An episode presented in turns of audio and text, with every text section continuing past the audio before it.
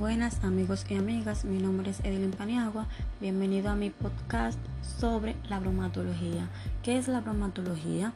Es una parte de la ciencia que estudia en profundidad todo lo relativo a los alimentos en cuanto a su composición, nutrientes y otras sustancias características físico-químicas, cualidades organolépticas, sabor, olor, textura, aspecto, color, entre otras, características y comportamiento en cuanto a producción, manipulación, elaboración, conservación e incluso en cuanto a aspectos sanitarios.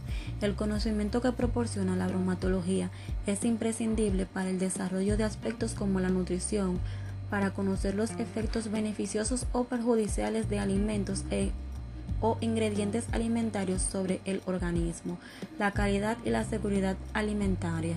La bromatología es básica para tratar los alimentos de una forma adecuada para que sean mejores para el consumo humano, no solo nutricionalmente, sino también más seguros con mejores propiedades técnicas para su preparación y conservación y con mejor aspecto en general.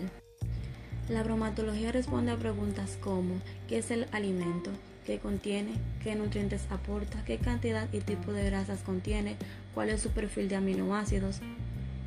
Bueno amigos, eso es todo por hoy. Espero sea de utilidad.